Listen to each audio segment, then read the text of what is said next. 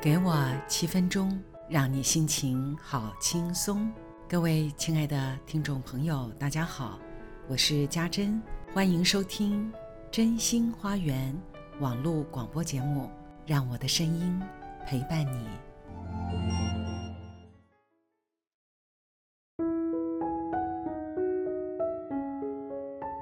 好友在山上有一块地，但是。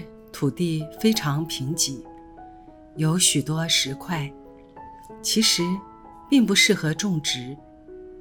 但是，他是一个对于决定了的事就会很坚持的全力以赴，而且不畏困难的，会想尽办法解决问题。刚开始开垦，真的很辛苦，就是不断的在搬运石头。找出可以种植的地方，这花了他不少力气。他原来是做办公室的人，这下子很考验体力和耐心。但这也是他多年的梦想。他提早退休，进入山林，将近十年，就做着跟土地建立关系的和种植的事。许多人对于田园生活充满了幻想，但实际要自己整理出一亩田，可是要花不少功夫。于是，几年下来，他种了一大堆各式各样的果树，包括核桃、无花果、树葡萄，有些一直没有收成，有些。已经可以结实累累，特别是香蕉。第一次吃到那么香甜、绵密质感的香蕉，皮薄，肉 Q，令人惊艳，连不太吃香蕉的我都爱上了。它不放农药，少量自然肥，不种树的地方就任其荒芜。所谓荒芜。不过就是把土地还给原生植物自然生长，一般人会称为杂草。但是，他任由杂草丛生，高过一个人也不整理。他认为这是他们的地盘，我只是跟他们借出一块地方种果树。他进来发现，已经三年都没有动静的蓝莓。竟然开始长出茂密的叶子，又活起来了。刚种的时候结过一次果子，然后叶子掉光了，就再也没有动静。以为死了，他也没有拔除。结果竟然三年之后开始恢复生机。记得。曾经轰动一时的日本苹果爷爷，他可是等了十年，才开始收成苹果。而苹果的健康，是放再久也不会腐烂。他就是耐心等待，并且真心爱着土地，跟他说话，与之对饮。而这位用着同样精神对待土地的好友，他种植的荆棘。也是放再久都不会腐烂。他说：“每种植物都有小精灵在看顾着，协助植物适应土地，建立友好的关系，然后健康的成长。”我很喜欢这个说法。人、植物、动物、昆虫和土地都是一体的。